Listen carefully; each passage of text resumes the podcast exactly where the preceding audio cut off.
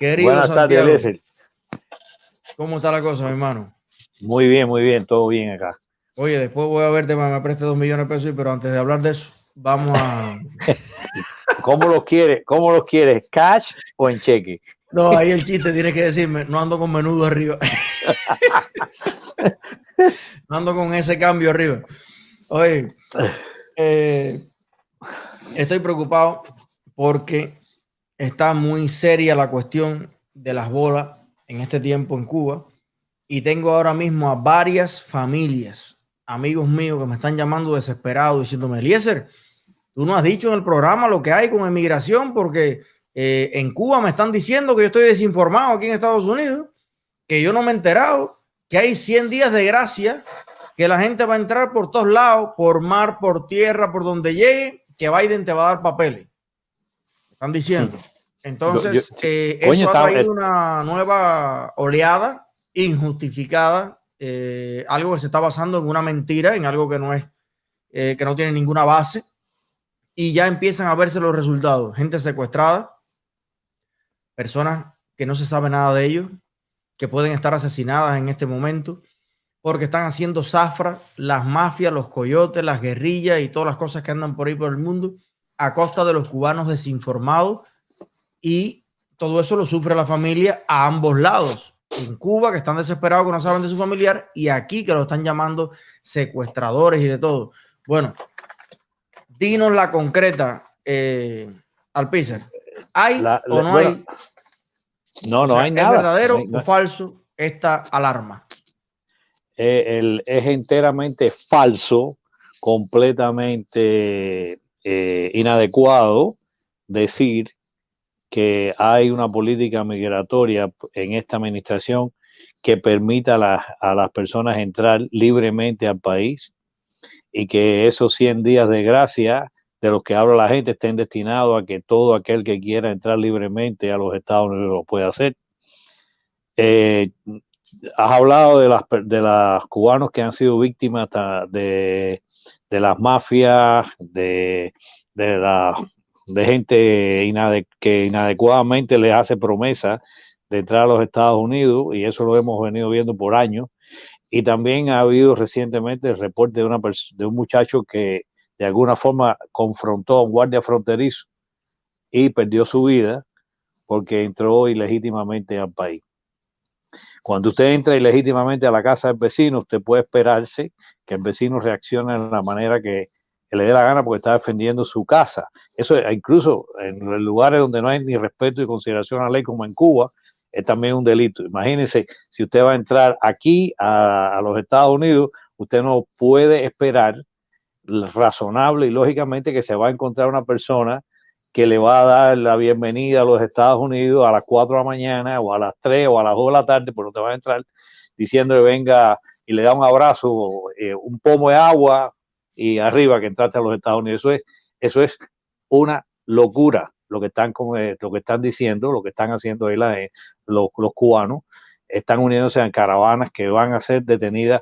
La única, la, dentro de las, las órdenes ejecutivas firmadas por el, presidente electo Biden, el, presidente en efectivo, eh, están, hay alrededor de, de 12 eh, eh, órdenes ejecutivas y las que tienen que ver con inmigración eh, se refieren a este periodo de gracia de 100 días para las personas que ya están deportadas en los Estados Unidos.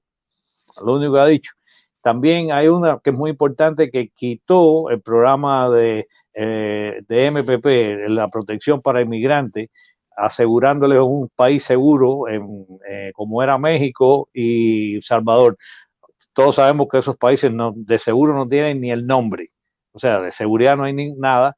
Y era un procedimiento con el que yo personalmente estaba un poco descontento de la manera en que se remitían a los, a los inmigrantes que estaban pidiendo eh, refugio o asilo político en los Estados Unidos a, estos países para que desde esos países lograran establecer eh, la credibilidad o no sobre su caso y poder entrar entonces definitivamente a los Estados Unidos a través de un proceso de asilo. Esas dos cosas son las únicas que están beneficiando. ¿Cuál sería la relevancia que tiene suspender este MPP? ¿qué impacto real tiene eso? Bueno, el, el, impacto, el impacto sería es que las personas que llegan a, que lo que puedan llegar hasta la frontera y que tengan un caso eh, razonable en el que puedan demostrar que, que creíblemente ellos temen por su retorno al país de donde proceden, puedan quizás ingresar a los Estados Unidos, ya sean detenidos o confianza o puestos en libertad con parón, no sabemos en qué circunstancias, para, para procesar su caso dentro de los Estados Unidos, que era lo que siempre se había venido haciendo hasta que esa orden ejecutiva. No será ese el aspecto al que se refieren los. Yo claro sé que, son más eh, eh eso, es todo, la realidad, pero no será ese detalle al que se están refiriendo. Y es posible que sea ese detalle que se están refiriendo, pero tienen que tener en cuenta que la entrada a los Estados Unidos sigue siendo eh, inadecuada, es ilegítima, no están autorizados. Y por tanto, toda la persona que trate de entrar a los Estados Unidos tiene que enfrentar un proceso de exclusión en los Estados Unidos. Es que yo no, la gente no acaba de entender que la única forma de entrar a los Estados Unidos es con visa o admitido de otra forma a los Estados Unidos. Visa es la forma regular de entrar y hay muchos tipos de visas. Están las visas de inmigrantes y las visas de no inmigrantes, aquellas personas que vienen de visita, que vienen a trabajar, etcétera. Entonces, si usted, esa, esa es la manera regular de entrar en cualquier país del mundo. Usted está visado para entrar en el, en el, país que usted, que usted está buscando entrar de alguna manera, ya sea como inmigrante permanente y va a vivir en ese país porque un familiar lo reclamó, como es el caso de los Estados Unidos, o sencillamente porque le dieron autorización para, para venir a visitar a los Estados Unidos y estar acá de paseo. Esa es la manera adecuada, única, posible de entrar. También existen entonces otros programas que son los programas de cuando hay cuando no hay necesidad de que eh, por eh, asuntos eh, bilaterales o recíprocos entre países o comunidades de países, las personas entren sin visa al otro país, como ocurre, por ejemplo, con muchos países de la, de la Unión Europea y otros países que tienen eh, ese tipo de convenio con los Estados Unidos en que, sus ciudadanos no necesitan un visado para entrar a los Estados Unidos, sencillamente un permiso electrónico que se conoce con las, por sus siglas en inglés, ESTA. Esa es otra forma de ser admitido. Y la tercera, y menos común, es cuando por alguna razón usted es paralizado por razones humanitarias, al llegar a la frontera o por cualquier otro petitorio que usted haga, para entrar a los Estados Unidos, resolver un asunto eh, humanitario, eh, que está muchas veces en la consideración de la persona que atiende al individuo que está solicitando la entrada a los Estados Unidos en el momento de, que ese individuo pretenda entrar a través de la frontera. Ese cada vez es, más reducido las posibilidades que esta gente tiene de ser admitidos en los Estados Unidos a través de un parol. Yo sigo aconsejando a las personas que están en Cuba que no vengan de la manera irregular que lo están haciendo, atravesando y poniendo en riesgo sus vidas, atravesando todos esos, esos países, atravesando todo tipo de vicisitudes, todo tipo de necesidad, eh, cuando hay muchas formas y maneras de hacerlo ordenadamente a través de las reclamaciones familiares y de cualquier otro razonamiento que puedan tener las personas, porque lo que a veces no comprenden es que usted puede pedir asilo político eh, para entrar a los Estados Unidos en las propias embajadas norteamericanas, en los países donde existan esas embajadas. Ahorrándose todo ese eh, calvario peligroso que pierdes la vida, pierdes todo eh, y, a lo mejor llegas allí y te deniegan y te viran para atrás. Eso te lo puedes ahorrar, pues puedes hacer ese proceso en el propio país. Y si te admiten, mejor, pues puedes venir incluso hasta con la familia, con menores de edad, en un avión y con seguridad. Correcto. Eh, entonces, no ha, no ha habido ningún cambio sustancial. No dejen, eh, no, se, no, se dejen engañar, señores. Yo no sé, yo he tenido incluso algún tipo de desagradable confrontación con algún eh, cliente mío que pudo, que llegó ilegalmente al país y me exigió el día 20 de enero, estaban pidiendo a toda costa que yo les, les, hiciera una, el proceso de admisión a los Estados Unidos. compadre, vaya, tenga un poquito de razonamiento. Yo no, el primero que estaría interesado en resolver a las personas que tienen eh, una manera irregular de estar en los Estados Unidos sería yo en comunicarle la forma de hacerlo. No me venga usted a explicar a mí algo que yo conozco, creo yo, un poquito mejor que todos ustedes. Eh, me refiero a las personas que no tienen el entrenamiento jurídico para entender y comprender lo que estas órdenes eh, presidenciales dicen. Yo quiero recordarle a, los, a todas las personas que nos están viendo y oyendo que en los Estados Unidos, por la constitución de los Estados Unidos, reserva el en la materia de inmigración al Congreso de los Estados Unidos. Yo siempre he pensado, y lo digo aquí con toda claridad, que cualquier orden presidencial, por muy buena que ésta sea, que tenga que ver con el tema de inmigración, transgrede esa reserva material de ley que le corresponde por la Constitución de los Estados Unidos al Congreso de esta nación y no al Poder Ejecutivo.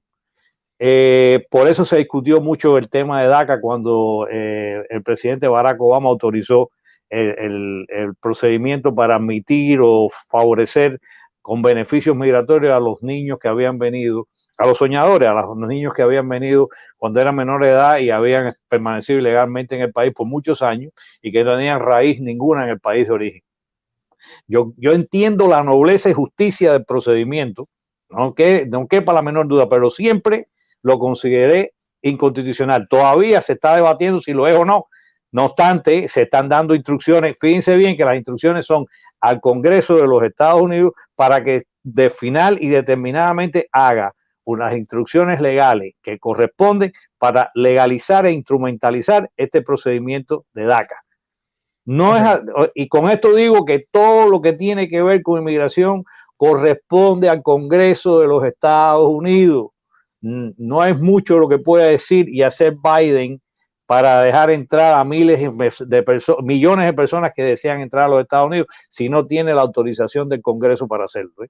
¿Está claro? Eh, Santiago, vi un video, con esto eh, concluimos la, esta sección por hoy, pero es muy importante. Vi un video que a lo mejor usted ya ha visto, que es un cubano que está liderando una especie de protesta en una cárcel de Luisiana, creo que es viste, que estaban vestidos de naranja y que llevan dos años y pico eh, presos allí.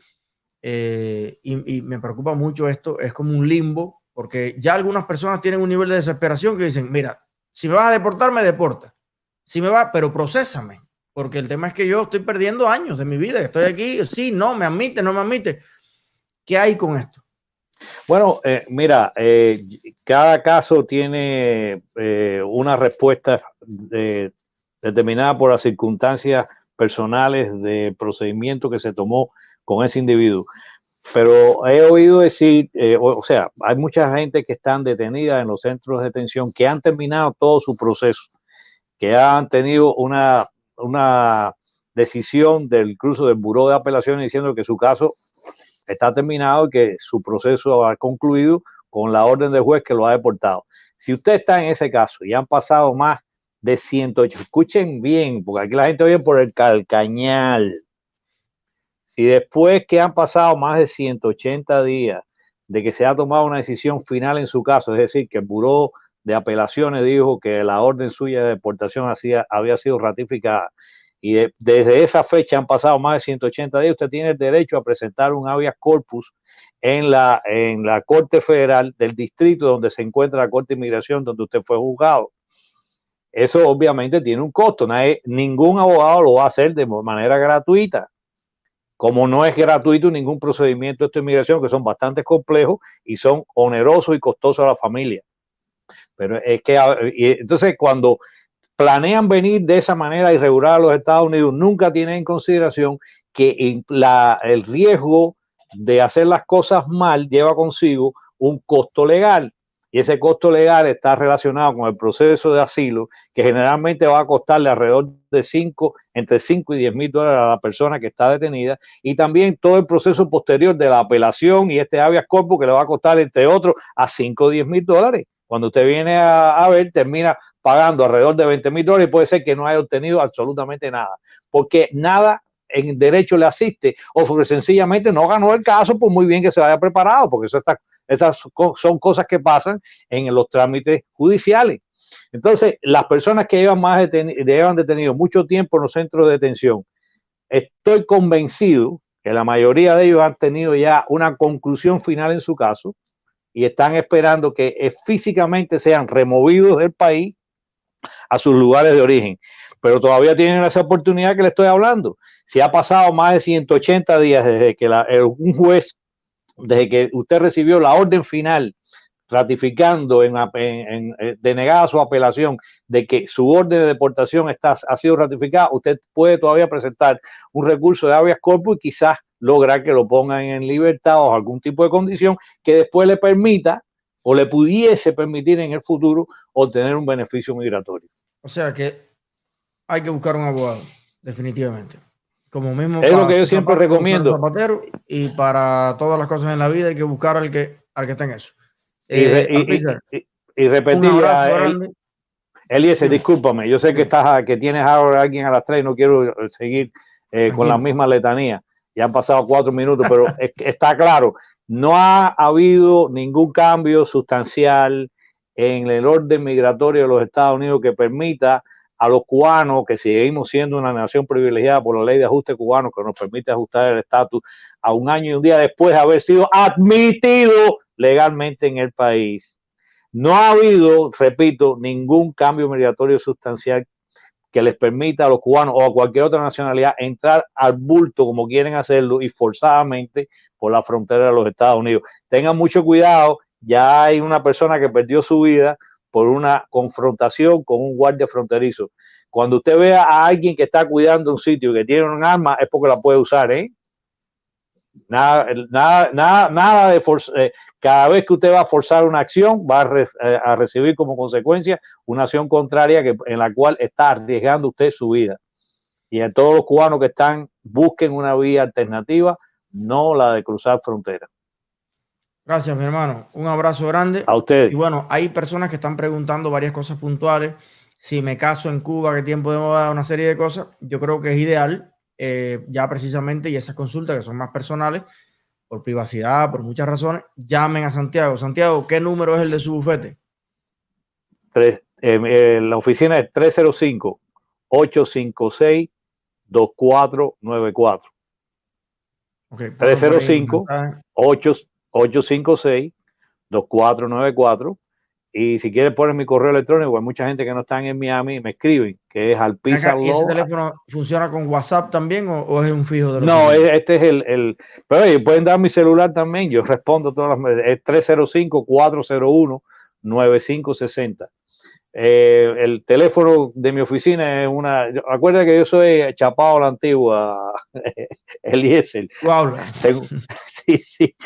Pero bueno, eh, incluso mi, mi, mi, tarjeta de negocio tiene mi número celular y todas las cosas, no tengo ningún problema. Repito, mi oficina 305-856-2494 y mi celular 305-401-9560. No me llamen ahora que lo tengo, lo, tengo en modo de avión. ¿eh? Ok. Bueno, el celular sí tiene WhatsApp. Sí, claro. Perfecto. Santiago, te mando un gran abrazo y te agradezco. A ti eh, como siempre, en nombre de las 2.283 personas que estamos conectados, las precisiones eh, autorizadas, porque es, tu pan de cada día que nos puedes dar y los consejos de cultura migratoria que tenemos que tener para, para no perder más de lo que queremos ganar. Gracias, Santiago. A ti, Chao.